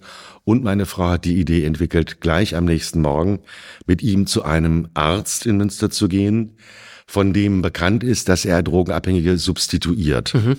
Was so landläufig mit diesem Methadon-Programm. Ja. Bei ihm war es nicht Methadon, sondern Subutex, aber das ist äh, das gleiche Wo man eine Grundprinzip. Substanz ersetzt, Ja. zunächst damit die körperlichen Entzugserscheinungen nicht so krass sind. Genau. Und der Körper auch dann erstmal so ruhig gestellt ist durch eine, eine ärztliche Medikation und der Körper sich das nicht aus dem, äh, der, der abhängige Mensch, sich die Stoffe nicht aus dem Internet oder aus ähm, ähm, Berliner Straße. Platz oder sonst Ja. was äh, holen muss. Ja. Und ja, da war Tillmann auch sehr äh, bereit dazu und dann sind meine Frau und er gleich am nächsten Morgen um neun in jene Praxis und haben den Arzt aufgesucht und ähm, Tillmann hat geschildert, wer er ist und warum er da ist und was sein Begehr ist. Und diese Erfahrung war, Herr Grippe, eine der traurigsten, die wir jemals in Münster machen mussten, weil dieser Arzt unserem Sohn und meiner Frau nicht glaubte. Sondern er reagierte auch in diesem Schema, was vorhin schon mal im Gespräch erwähnt wurde. Meine Güte, er hatte auch so ein paar soziale Fragen gestellt, äh, Beruf von Mama und also von Mutter und Vater und Geschwisterstand und gesagt, meine Güte, ein bürgerliches Ehepaar aus Münster, noch dazu beides Theologen. Die rasten jetzt so aus, dass sie mich als einen Substitutionsarzt aufsuchen, nur weil das, das, das Söhnemännchen auch mal Cannabis nimmt. Und ähm, erst als meine Frau ihn darauf hinwies, dass Tillmann unter seiner lockeren Kleidung, die damals bei jungen Leuten auch sehr üblich war, diese oversized äh, Pullover und Hosen, dass er unter der Kleidung einen Body Mass Index hat, die letzte Stufe vor letal. Wahnsinn. Völlig Da- abgemagert. Ja, völlig abgemagert. Haut und Knochen. Der Junge war sehr groß, er war 1,98 Meter groß und er wog nachher noch Weiß ich nicht, ich weiß nur noch, dass sein Body Mass Index bei 15,7 war. Äh, das ist tatsächlich äh, lebensbedrohlich. Nein, das hat den Arzt gar nicht beeindruckt. Er hat. Nee, aber er wurde, ging ein bisschen in den Rückwärtsgang, oder? Nein. Nee, auch nicht. Ist auch egal. Äh, Tillmann wurde substituiert durch diesen Arzt. Das war zunächst mal gut. Er hat dann auch einen Also er hat doch noch äh, sozusagen, er ist darauf eingegangen, auf das Begehren. Er hat zwar Ja. zunächst nicht geglaubt, Da aber wurden natürlich dann auch die entsprechenden Tests gemacht, Blut- und Urintests, und dann war klar, dass Tillmann ein wirklich äh, ganz, ganz harter Konsument war. Mhm. Ähm, und daraufhin wurde ein Substitutionsprogramm gestartet, das zunächst auch sehr erfolgreich war. Sehr erfolgreich, ja. Da haben wir noch mal mit Tillmann, äh, also da erinnere ich mich auch einfach gerne daran. Mhm. Es war Spätsommer. Mhm. Tillmann war substituiert. Äh, wohnte bei Ihnen zu Hause. Wohnte bei uns, erholte sich, wurde wieder fröhlich, äh, machte, hatte Spaß an seinem Beruf das währte leider nur wenige Wochen, weil dann etwas begann, was auch nicht untypisch ist. Das ist der sogenannte Beikonsum. Mhm. Das heißt, ich nehme mein Substitutionsmittel, was aber diese Heiß, die ein Süchtiger nicht sucht, nicht bringt. Mhm. Also kommt irgendwann der Suchtdruck nach dem High. Ja, und ich habe gesagt, Tillmann war pharmakologisch wirklich bewandert. Der wusste, wie er an dem Substitutionsmittel vorbei das ein oder andere High dann doch noch bekommen kann und hat dann angefangen, äh, mit anderen Substanzen wieder äh, zu experimentieren äh, und war am Ende sicherlich äh, schwerer abhängig, man mag es kaum als glauben, vorher. als zu Beginn der Substitution. Ja. Ähm, ja, also das war, das war eine ganz schwierige Geschichte mit der medizinischen Seite. Was ich eben sehr beklage, auch äh, was für mich äh, Teil unserer Stiftungsarbeit ist, ist äh, einfordern, dass die psychosoziale Betreuung von abhängigen Menschen, suchtkranken Menschen endlich startet. Mhm. Nicht nur besser wird, mhm. sondern startet. Also das empört Dass es sie überhaupt mich. gibt. Es ja. gibt kaum einen Psychotherapeuten oder eine Psychotherapeutin, die bereit sind, Suchtkranke zu behandeln, mhm. als Patienten aufzunehmen. Da werden allerlei Geschichten erzählt, warum nicht. Äh, wir haben gehört, es sei verboten. Wir haben gehört, es funktioniere nicht. Äh, wir haben aber auch gehört von äh, aufrichtigeren Menschen, es rechnet sich nicht so richtig. Mhm. Äh, Suchtkranke sind wüst und zuverlässig. Mhm. Erscheinen zu Terminen nicht. Natürlich, ne? all das. und es macht keine große Freude, mit ihnen zu arbeiten. Wir haben für Tillmann tatsächlich nachher am Ende, nach langer, langer Recherche, einen Therapeuten gefunden. Mhm. Den hat Tillmann auch noch zum Erstgespräch besucht mhm. und das war toll. Tillmann war sehr, sehr begeistert, äh, weil er das Gefühl hat, jetzt habe ich einen, einen Andockstelle gefunden, wo endlich an meinem Psychoproblem gearbeitet mhm. wird, an meinen Ängsten und so weiter. Ähm, ich habe dann hinterher mit dem äh, Therapeuten auch noch kurz Kontakt gehabt. Und auch der sagte, äh, das war ein ganz vielversprechender Auftakt. Das zweite Gespräch hat Tillmann nicht mehr erlebt. Mhm.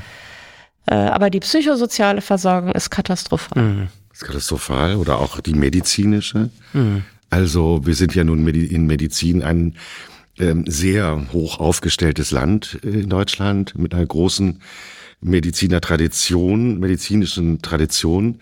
Aber trotz dieses hohen Standards, den wir haben, ähm, studiert man weiterhin ein Medizinstudium bis zum Examen, ohne ein Modul auch über äh, Sucht mhm. und Abhängigkeitsfragen. Mhm. Also nicht mal ein Modul mhm. innerhalb der inneren das kommt Medizin. einfach nicht vor. Kommt einfach nicht vor. Mhm. Und diese paar ÄrztInnen, die es gibt, so wie dieser erwähnte vorhin, bei dem äh, Tillmann dann schlussendlich dann doch noch aufgenommen wurde in die Substitution, ja, diese wenigen Ärztinnen, die es überhaupt gibt, das sind erstmal ganz normal ausgebildete Medizinerinnen, die dann eine kleine Zusatzqualifikation, mhm. aber das sind wenige Wochen oder x Wochenenden verteilt über zwei Jahre oder mhm. sowas, eine ganz kleine ähm, Zusatzausbildung ähm, kriegen und dann können sie sich Suchtmediziner mhm. nennen. Mhm. Und das finde ich auch einfach viel zu defizitär. Und nicht nur äh, ausschließlich, weil wir nun enorm von dieser Thematik betroffen sind, sondern weil diese Thematik gesamtgesellschaftlich von einer unglaublichen Breite ist. Ja. Also als wir zum Beispiel, wenn ich das mit einer Zahl mal veranschaulichen darf, als wir vorletztes Jahr dann die Tillmann-Holze Stiftung äh, ins Leben gerufen hatten, haben wir dafür auch einen Flyer mhm. entwickelt. Und Flyer müssen natürlich immer kurz und informativ und prägnant sein. Mussten also auch mit ganz wenigen Zahlen deutlich machen, worum geht es bei dieser Stiftung, was will sie das Problem kurz benennen, gegen das diese Stiftung jetzt konstruktiv anarbeiten möchte. Und da haben wir die damalige Zahl genommen vom Statistischen Bundesamt. Ähm, damals, also das war dann das, die Zahl von 2018, hatten wir in Deutschland 1200 Drogentote pro Jahr. Im jetzt, im letzten Jahr sind, also 2021 sind es 1800. Mhm. Da kann man also sagen, innerhalb von fünf Jahren ist die Zahl der Drogentoten in Deutschland um 50 Prozent gestiegen. Mhm. Äh, und alleine diese rasante ähm, inflationäre sozusagen mhm. äh, Progression, äh, die wird noch natürlich noch mal ganz stark getoppt durch die USA. Mhm. Dort ist das Thema äh, oder die Problematik noch viel viel größer und rasanter bis hin dazu, dass in den USA seit drei Jahren jedes Jahr die durchschnittliche Lebenserwartung sinkt. sinkt. Okay. Was eigentlich ein Unding ist in einer äh, in der westlichen Welt, wo wir reich mhm. sind und eine wunderbare Ernährungslage haben. Und Amerika ist ja nun das größte westliche mhm. Land. Nein, aber durch diese hohe Zahl von Drogentoten sinkt im sinkt Durchschnitt die, Lebenserwartung. Lebenserwartung. Mhm. Oder das Durchschnittsalter. Das ja, Durchschnittsalter. Ja. An, an, an sowas kann man ja ablesen, wie gesellschaftlich breit das mhm. Thema ist. Und deswegen ist es eben uns auch so wichtig, zu sagen, da braucht es wesentlich mehr in der medizinischen Ausbildung, aber auch in der psychologischen oder ja. psychotherapeutischen Angebotspalette für die vielen Menschen, die davon betroffen sind. Mhm. Die Stiftung, Sie haben das schon angesprochen, haben Sie gegründet. Wann konnten Sie denn den Schritt machen? Äh, und wann ist dieser Gedanke gereift, dass Sie das nun tun wollen? Weil das kam ja bestimmt nicht unmittelbar äh, nach Tillmanns so. Doch, okay. Interessanterweise doch, mhm. Herr Greper. Und zwar ähm, kann man das ablesen, ähm, sozusagen historisch kritisch, mhm. ähm, textlich belegen. Ähm, ungefähr, wie das so üblich ist, ungefähr sechs Wochen nach der Beerdigung hatten wir auch eine Dankesanzeige ähm, geschrieben und in die Zeitung gesetzt. Und die endet ganz klein gedruckt mit der letzten Zeile. Wer unser Vorhaben unterstützen möchte, eine Initiative zu gründen zur Verbesserung von Drogenprävention und mhm. Drogentherapie, äh, mag es gerne befördern durch eine Spende auf. Und wir waren damals zu der Bank gegangen, haben gesagt, uns schwebt da etwas vor, aber wir sind so fertig und es ist alles so frisch, wir können das noch gar nicht genauer überlegen. Benennen, es ist nur so eine Grundidee. Äh, wie kann man das machen? Und da haben die gesagt, das ist heutzutage gar kein Problem. Man kann jederzeit ein Konto eröffnen. Die IBAN, mhm. es gibt unendlich viele IBAN-Möglichkeiten. Und dann nennen Sie dieses, geben Sie diesem neuen IBAN-Konto eine bestimmte Bezeichnung. Das hieß dann Sonderkonto Tillmann Holze. Mhm. Und damit hatten wir gestartet, ohne zu wissen, wann und wie und wo kann das irgendwann mal konkret werden. So, so waren wir noch nicht reif dazu hm. oder kräftemäßig auch noch gar nicht imstande. Die ihre, Idee aber war da. Ihre, äh, man, Gesicht Ihrer Frau sehe ich, dass Sie eine andere Perspektive hat. Äh, auch immer. Mhm. Äh, meine Erinnerung geht immer anders. Äh, nicht wirklich wichtig anders, aber anders. Äh, ich erinnere vieles in Bildern und ich erinnere ein Bild. Es ist Frühling, kühl, aber sonnig. Und zwar zwischen Tills Tod und seiner Beerdigung. Wohl sehr nah dran am Beerdigungstermin, weil da das Wetter umschlug von schlecht auf schön. Und mein Mann und ich sitzen draußen äh, in diesem bisschen Sonne und trinken Kaffee. Und dann sage ich, Erhard, mir geht da was durch den Kopf. Ich weiß nicht, ob ich mich überhaupt trauen darf, das zu sagen. Aber das kann es nicht gewesen sein. Es kann nicht sein, dass wir hier am Ende stehen. Mhm. Da, wir müssen etwas tun. Und mein Mann sagt, woran denkst du denn? Und ich merke, ich, ich bin scheu. Ich denke, ich, ich übertreibe oder ist, das ist mhm. vielleicht jetzt eine fixe Idee. Und ich sage, ich möchte, dass unter Tillmanns Namen und er fällt mir ins Wort und sagt, eine Stiftung entsteht. Mhm. Ich sag ja.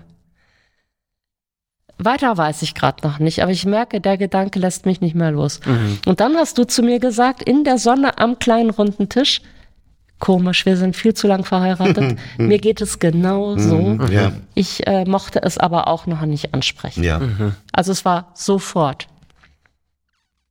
War der Impuls da war und auch Impuls. klar ähm, mit dem Ziel, was sie damit äh, verfolgen und die Bereitschaft aber damit ja auch wirklich an die Öffentlichkeit ihrer ganz ureigensten Familiengeschichte zu gehen und der Geschichte ihres Sohnes, war das auch dann sofort klar oder musste, weil das gehörte dann ja irgendwie dazu, dass Sie das auch erzählen? Ja, das war auch klar. Mhm. Und das war aber auch schon klar geworden ähm, vor der Beerdigung. Mhm. Also ähm, ähm, der Pastor Arndt Menze, der Tillmann ja. gut gekannt hatte. Lieber geschätzter Kollege hier oh, ja, Münster. Ein sehr, sehr ganz feiner Kollege. Mhm. Ein wunderbarer Pastor. Und äh, der Tillmann sehr gut kannte aus der Jugendarbeit. Mhm. Tillmann war bei ihm in der Jugendarbeit lange Zeit engagiert gewesen und auch als Begleiter auf Jugendfreizeiten äh, mit dabei gewesen. Äh, also Arndt Menze hat die Beerdigung gemacht und auch bei dem äh, Trauergespräch haben wir das äh, natürlich alles völlig offen kommuniziert und ihm auch gesagt, er brauche nichts zu filtern. Ja. Äh, hat er dann auch nicht getan. Also wir hatten dann zum Beispiel auch äh, dann die Kollekte, die bei dem Trauergottesdienst eingesammelt für Indro. Ja. Und er hat es in der, in der Predigt nur nicht zu breit getreten, auch, das ist ja auch klar, aber durchaus offen angesprochen weil wir sagten, ab jetzt brauchen wir keine Rück, also auch keine falsche Rücksicht mehr ja. zu nehmen. Was ich da vorhin erwähnt hatte, wir wollten Tillmann seine soziale Anerkennung. Vor der breiten nicht, Öffentlichkeit, genau, ne? dass ihm das, das war bleibt. nun vorbei. Ja. Da gab es nun nichts mehr zu schützen und ja. nichts mehr zu retten. Ja. Insofern dieses ganz offen drüber sprechen, das war im Grunde genommen schon Sofort. auch mit, der, mit dem Tag der Beerdigung mhm. vollgegeben. Mhm. Und seitdem eben ja. auch.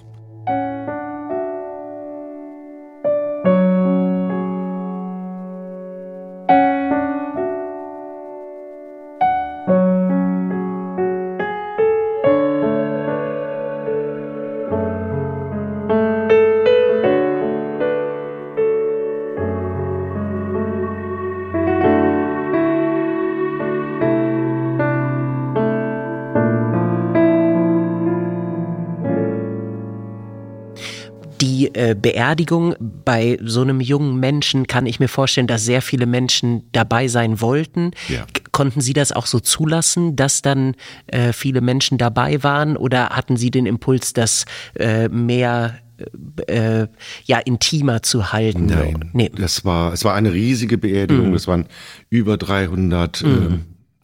Menschen gekommen, sehr viele junge Menschen natürlich. Die alle Anteil genommen haben, ja. weil sie Tillmann natürlich kannten genau. und geschätzt haben. Oder auch hm. die ganzen Freunde seiner beiden Brüder von ja. Tobias und Titus. Ja. Also mit über 300 Menschen und der Anteil von jungen Menschen war absolut dominant.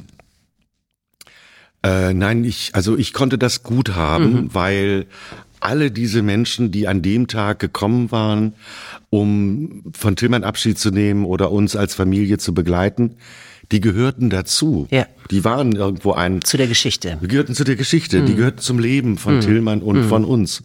Und dass sie alle gekommen waren, war eigentlich gut. Es war emotional natürlich eine, ein unglaublich anstrengender Tag. Mhm. Die ganzen Kondolationen auch entgegenzunehmen. Das dauerte ja Stunden bis auf dem Friedhof. Mhm bis wir den, auch den Friedhof äh, verlassen. Überhaupt dann verlassen konnten, Stunden. ja, glaube ich. Mhm. Aber es war auch einfach sehr, sehr wohltuend zu merken, wie viele Menschen bei einem sind mhm. und Anteil, wirklich Anteil nehmen mhm. und mitleiden. Das mhm. war schon auch eine starke wir hatten vorhin gesprochen über die Dimension des Glaubens, kann man ja so sagen, die geht von unten nach oben, mhm. also vertikal. Und dieses hier war so die Dimension des Gemeinschaft, der starken Gemeinschaft in der Horizontal. Ja, die auch sehr tragend sehr, ist wahrscheinlich. Ja. ja. Und wirklich Kraft gibt. Ähm, ich habe es oft gedacht, nicht, äh, als, als Pastorin, als, als Kollegin. Mhm äh, wenn ich las, im kleinsten Kreis soll beerdigt werden, ihr bringt euch um so viel. Mhm. Äh, natürlich ist es schmerzlich, natürlich ist es sehr, sehr anstrengend, äh, viele Kondolationen zu erleben. Ähm, aber es ist, es bringt so viel Kraft mhm. und Ermutigung. Ja. Äh, und bei uns war es wirklich so, also ich habe, der Tag ist für mich unvergessen, einer der ganz großen Tage in unserem Leben. Äh, so schwer er natürlich war, mhm. aber es war ein großer Tag. Und äh, die Beerdigung fand an einem Montag statt. Und wir hatten uns vorher überlegt, wie machen wir jetzt eigentlich weiter? Was heißt das alles?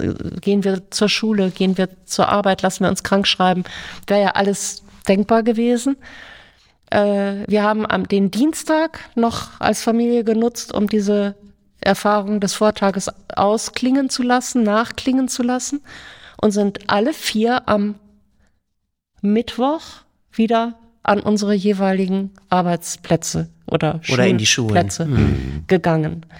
Äh, Ich glaube, dass es mit der tröstlichen Energie zu tun hatte, die wir an diesem Montag erlebt haben, dass wir das wieder konnten. Es war schwer, aber wir konnten es. Genau, es war wie eine Energiezufuhr von so vielen Menschen, die einfach Kraft gegeben hat und dafür gesorgt hat, dass wir nur nicht ganz äh, ins tiefe Loch jetzt fallen, sondern merken, wir sind trotz der Katastrophe, die jetzt eingetreten ist, wir sind trotzdem gehalten und getragen in so vieler Hinsicht. So dass es weitergehen konnte. Ja, genau. Immer einen Schritt. Immer ein Schritt. Also die Perspektive, äh, die war zunächst schon, ich glaube, das gilt für uns alle, sehr verkürzt. Also morgen schaffen, übermorgen schaffen, nächste Woche schaffen. Äh, Die hat sich erst sehr, sehr langsam wieder geweitet. äh, Wobei die, die ich vor Tils Tod hatte, nämlich über Jahre gucken und planen, die ist nicht mehr zurückgekehrt. Vielleicht werden wir auch äh, desillusionierter und vorsichtiger durch solche Erfahrungen. Weil das ein Erlebnis ist, das alles ja erstmal durcheinander wirft, was man überhaupt an Ideen äh, hatte, sicherlich. Ja, das kann ich mir gut vorstellen. Und sagen Sie, wie sind denn die Reaktionen dann äh, gewesen und die Kontakte, die Sie sicherlich durch die Stiftung und durch das Gehen an die Öffentlichkeit äh, geknüpft haben, durch die Menschen, die auf Sie zugekommen sind? Wie ist das gewesen bisher in äh, Ihrer Arbeit für und mit der Tillmann Holze Stiftung? Also ich würde sagen, berührend und bereichernd äh, sind diese Erfahrungen. Also es haben sich, ähm, es interessieren sich nicht nur für die Stiftungsarbeit viele Menschen, das ist natürlich sowieso sehr schön, sondern in diesem Zusammenhang, in diesem engen Zusammenhang damit, haben wir auch diverse Erlebnisse inzwischen schon gesammelt, dass Menschen sich uns anvertrauen. In eigener in Betroffenheit. eigener Betroffenheit Ja. oder in ähnlichen Betroffenheiten sich anvertrauen, weil sie sagen, Mensch, das macht mir richtig Mut, äh, weil ich ja bei ihnen sehe, man kann auch über so etwas Schwieriges, Heikles, äh, man kann auch darüber sprechen. Es ist sprachfähig. Ja. Das zeigen sie uns und dann vertrauen die uns sich äh, gerne an. Also ich weiß zum Beispiel, du- das eine Telefonat, von dem du mir mal erzählt hattest, da hatte dann eine Dame angerufen, eine ältere Dame in den 70ern, äh, mit einem hocherwachsenen Sohn, der lebt, aber schwer drogenabhängig ist und auch seit vielen, vielen Jahren. Und diese Mutter extrem drunter leidet, weil sie all das seit Jahren durchmacht, was wir eben auch acht Jahre durchgemacht hatten. Und die mit niemandem bis dato Darüber gesprochen hat. In der Familie nicht, in der Nachbarschaft niemand. Und die hat dann also zum Hörer gegriffen und gesagt, ich muss mal Ihnen das sagen. Äh, ich finde das so toll, dass Sie das machen und ich möchte, sie möchte ich als Erste nun in meinem hohen Alter oder meinem Alter, in dem ich inzwischen ja richtig bin, äh, mal sagen, äh, es geht auch anderen so. nämlich. Das muss ja eine Wahnsinnsbefreiung für die Frau gewesen sein. ja, genau. Ja. Also auch dieser, sag ich mal, diese kommunikative Dimension, die mit der Stiftungsarbeit äh, verbunden ist, die ist schon wirklich berührend. Und ähm, ja, Und wenn Sie, ich weiß zum Beispiel, dass Sie ja äh, zum Beispiel an Schulen gehen Ja. und äh, mit Tillmanns Geschichte erzählen und äh, sicherlich im Sinne von Prävention Ja. Kindern und Jugendlichen ähm, etwas mitgeben wollen. Wie ist da, mit welcher Altersgruppe hatten Sie da bisher zu tun? Wie sind da so die Erfahrungen? Ich kann mir vorstellen, dass das ja auch für Kinder und Jugendliche Ohren, also dass man da eine Stecknadel fallen hören Ja, kann, wenn sie genau. die Geschichte erzählen. Ganz genau. Also die Altersgruppe ist meistens ähm, neuntes Schuljahr, sprich äh, plus minus 16 Jahre junge Menschen. Ähm, und das mit der Stecknadel trifft absolut zu.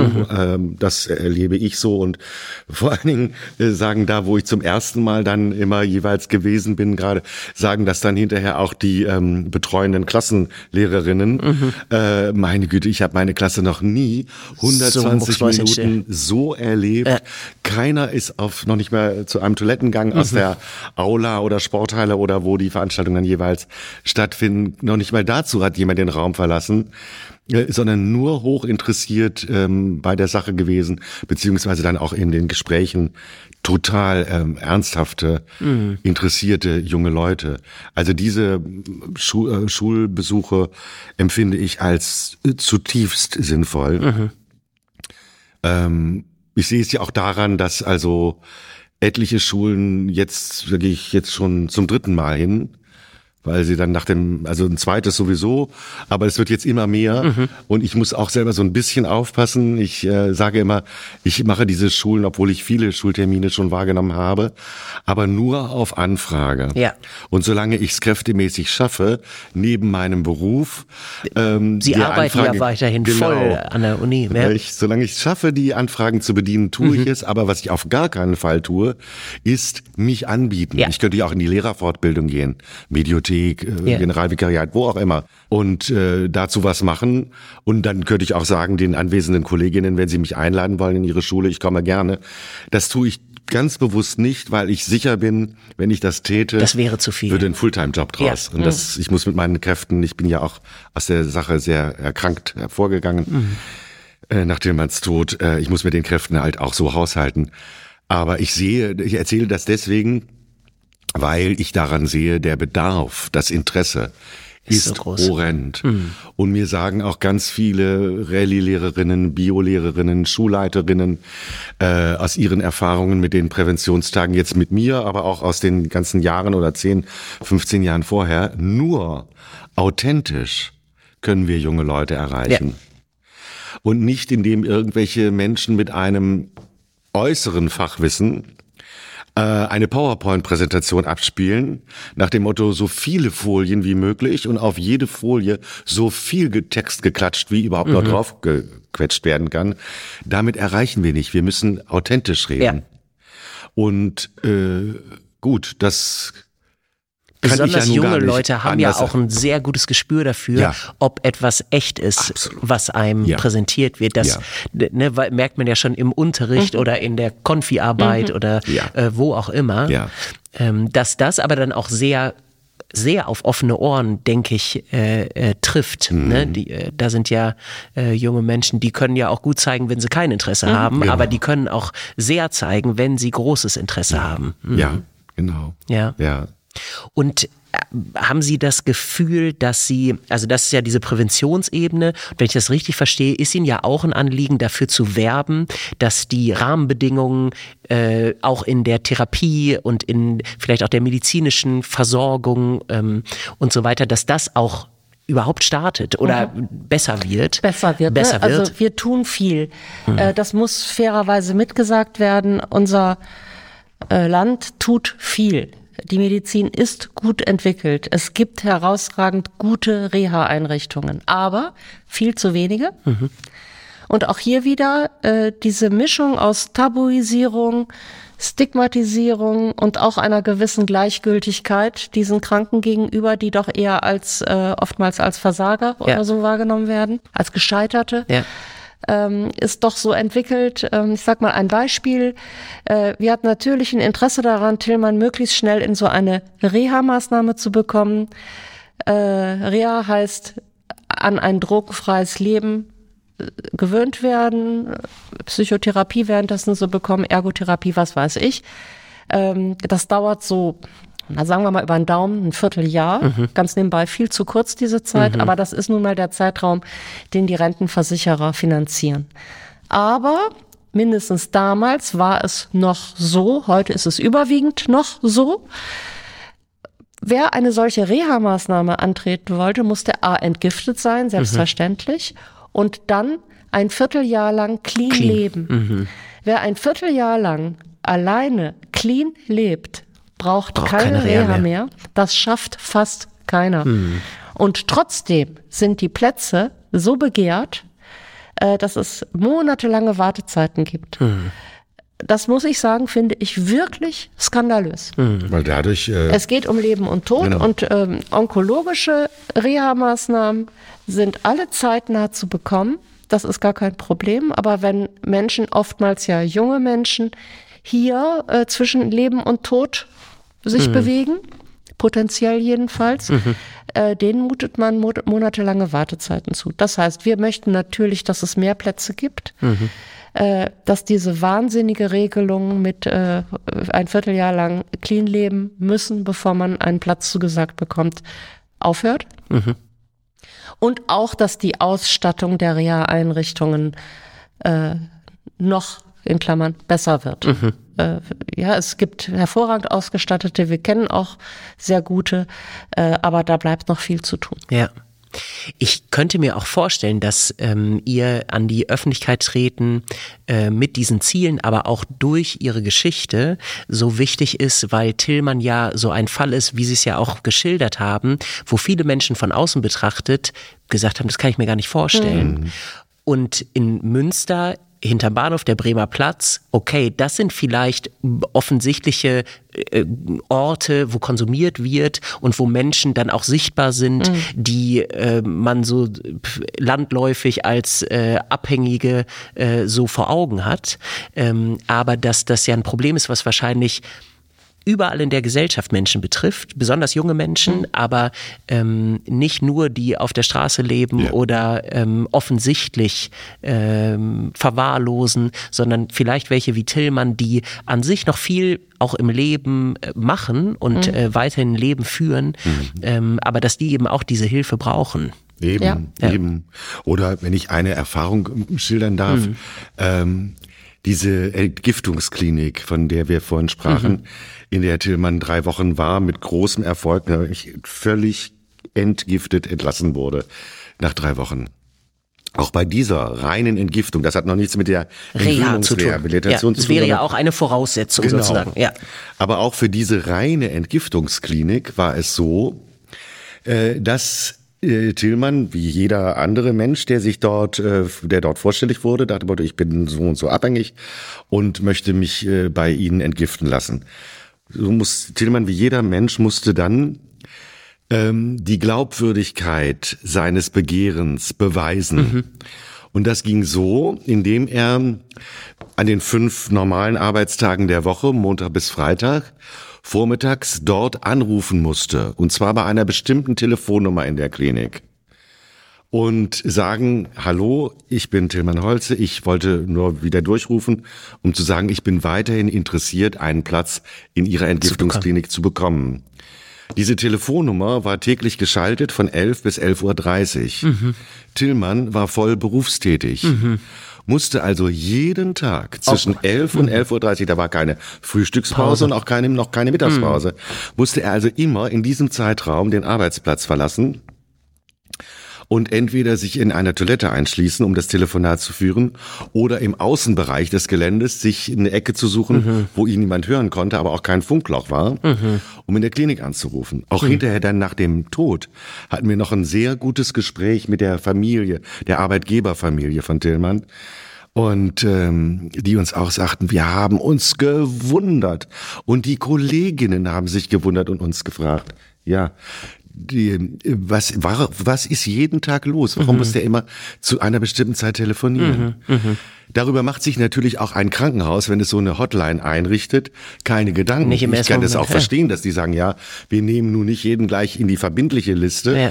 der einfach mal bei uns angerufen hat, sondern das Und die haben vielleicht auch mehr Menschen vor Augen, die nicht einer geregelten Berufstätigkeit genau, nachgehen. Genau. Ja. Auf jeden Fall. Das mhm. ist ja die Ausnahme, wenn jemand so massiv konsumiert, mhm. dass dann irgendwann Berufstätigkeit nicht mehr vereinbar ist. Ja. Mhm. Nicht, aber es war auch beim Substitutionsarzt, äh, man eben berufstätig, äh, arbeitete auch nicht in Münster, sondern hatte ein gewisse Anreise. Äh, er bekam weiterhin, obwohl er es x-mal angemahnt hatte, Termine angeboten. Mhm. Und Substitution heißt, ich muss da täglich hin und bekomme dort mein Substitutionsmittel. Termine am Vormittag angeboten. Mhm. Und er hat jedes Mal gesagt, das kann ich nicht, bin berufstätig. Mhm. Also Tillmann war mit, mit Leib und Seele berufstätig. Mhm. Das war für ihn auch eine Frage der Selbstachtung. Äh, und gesellschaftlichen Anerkennung. Ja. Äh, aber das meine ich eben auch unter dem Stichwort Gleichgültigkeit zu sehen. Da ist es einer, der probiert noch im gesellschaftlichen Vollzügen zu verbleiben, ja. arbeitet hart dafür, kämpft hart dafür. Äh, diese Unterstützung, die ich eigentlich selbstverständlich finde, die ist nicht, äh, darf man nicht unbedingt erwarten. Mhm. Nein. Und durch das Tabu, was sicherlich generell noch auf dem Thema Drogenabhängigkeit ja für viele Menschen auch äh, liegt, ist die Lobby ja wahrscheinlich für Veränderungen in dem Bereich auch nicht so stark, könnte Nein. ich mir vorstellen. Ähm, ja, aber umso wichtiger, äh, dass äh, Sie das tun. Also äh, großen Respekt, dass Sie äh, das entschieden haben, dass Sie das auch so einmütig, äh, als Sie an dem äh, Tisch in äh, der Sonne saßen, wie Sie mhm. sagen, so beide äh, wussten für sich, auch wenn vielleicht die Bahn noch nicht so ganz mhm. klar war. Aber ähm, ja, das hat bestimmt schon vielen äh, Menschen geholfen und äh, wird sicherlich noch äh, vielen Menschen helfen. Vielen Dank. Ja, ja, vielen Dank dafür. Wenn man äh, jetzt sagt, ich äh, würde diese Arbeit gerne unterstützen, geht das? Jederzeit. Mhm. Und das heißt, ich weiß, dass man die Tillmann-Holze-Stiftung schnell finden kann, wenn man googelt ja. äh, und Tillmann-Holze-Stifte äh, eingibt. Mm, sie sind, das läuft ja, glaube ich, sozusagen unter dem Dach der Caritas. Genau. Und da findet man sicherlich eine Kontoverbindung, wo genau. man einmal spenden kann. Ja. Und äh, dann kann man sicherlich auch, sollte das hier jemand hören, der auch vielleicht betroffen ist, vielleicht noch nie mit jemandem sprechen ja. konnte, auch dann darf man vielleicht sich per Mail ähm, melden. Selbstverständlich. Ja. Wir haben auch unsere Namen und unsere Mailadresse auch mit auf dem Flyer drauf, mhm. beziehungsweise damit ist es auch im Internet. Ja. Wenn man, wie Sie sagen, da nach Tillmann Holze Stiftung googelt, äh, stößt man auch sehr bald auf den Flyer und ja. da stehen unsere Klarnamen und auch äh, unsere Mailadresse. Mhm. Also jeder Mensch kann jederzeit gerne äh, uns kontaktieren. freuen wir uns immer. Prima. Ja, ähm, vielen herzlichen Dank. Ähm, ich fand das äh, ähm, ein total besonderes Gespräch und ähm, finde das sehr besonders, dass Sie in der Offenheit äh, hier berichtet haben und auch mich und die Hörerinnen und Hörer haben Anteil nehmen lassen an ihren Gefühlen und dem Umgang auch damit und auch was das zum Beispiel auch für den äh, Glauben, für die eigene den eigenen Umgang äh, mit Fragen von Tod und Sterben äh, bedeutet hat. Und obwohl das so eine tief traurige oder katastrophische Geschichte auch ist, ich fühle mich, wenn ich sie höre, trotzdem auch ermutigt. Ich kann noch gar nicht so richtig sagen, warum, aber äh, sie strahlen was aus und geben was mit in dem, was sie sagen, was jedenfalls bei mir auch was sehr äh, ja etwas äh, Ermutigendes berührt. Vielleicht auch durch mh, mm, ja die Kraft, die man merkt, ähm, in, in der sie hier äh, sprechen und die sie trotz dieser Erfahrung, wo alles sicherlich weg war, ähm, die sie da haben und auch in der, ja, mit dem liebevollen Blick, will ich mal sagen, mit dem sie hier beschreiben und ähm, uns ihre, ihr Leben zur Verfügung gestellt haben in Ausschnitten. Ich danke dafür sehr. Ja, auch vielen Dank Ihnen. Ja, Herr Gripper, Herr auch von mir wirklich ein großes Dankeschön. Ich fand es äh, nicht unanstrengend, äh, dieses Gespräch. Aber wenn das fühlbar geworden ist, dass für uns als Familie, für uns beide, das Leben wundervoll geblieben ist in dem Schmerz und mit dem Schmerz, ja. äh, dann freut mich das sehr. Mhm. Ja. Der, bei mir ist das so äh, angekommen. Ja. Vielen herzlichen Dank. Alles Gute. Dankeschön. Ihnen auch. Danke.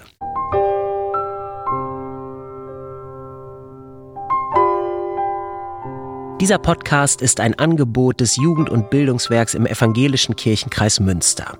Ich möchte mich bedanken bei Dennis Mohme für seine Stimme im Vorspann, bei Hans-Werner Scharnowski, dem Popkantor des Evangelischen Kirchenkreises Münster, für die Musik und für die Aufnahme und Produktion bei Lukas Pietzner. Mein Name ist Moritz Greper. Und vor allem möchte ich noch einmal Danke sagen an Christiane und Erhard Holze für dieses bewegende Gespräch, was mir sehr nachgegangen ist. Wer die Arbeit von Christiane und Erhard Holze unterstützen möchte über die Tillmann Holze Stiftung, der findet die Stiftung im Netz. Da sind alle Kontaktdaten zu sehen und man findet auch die IBAN-Nummer für eine Spende. Ihnen und euch alles Gute und bis bald.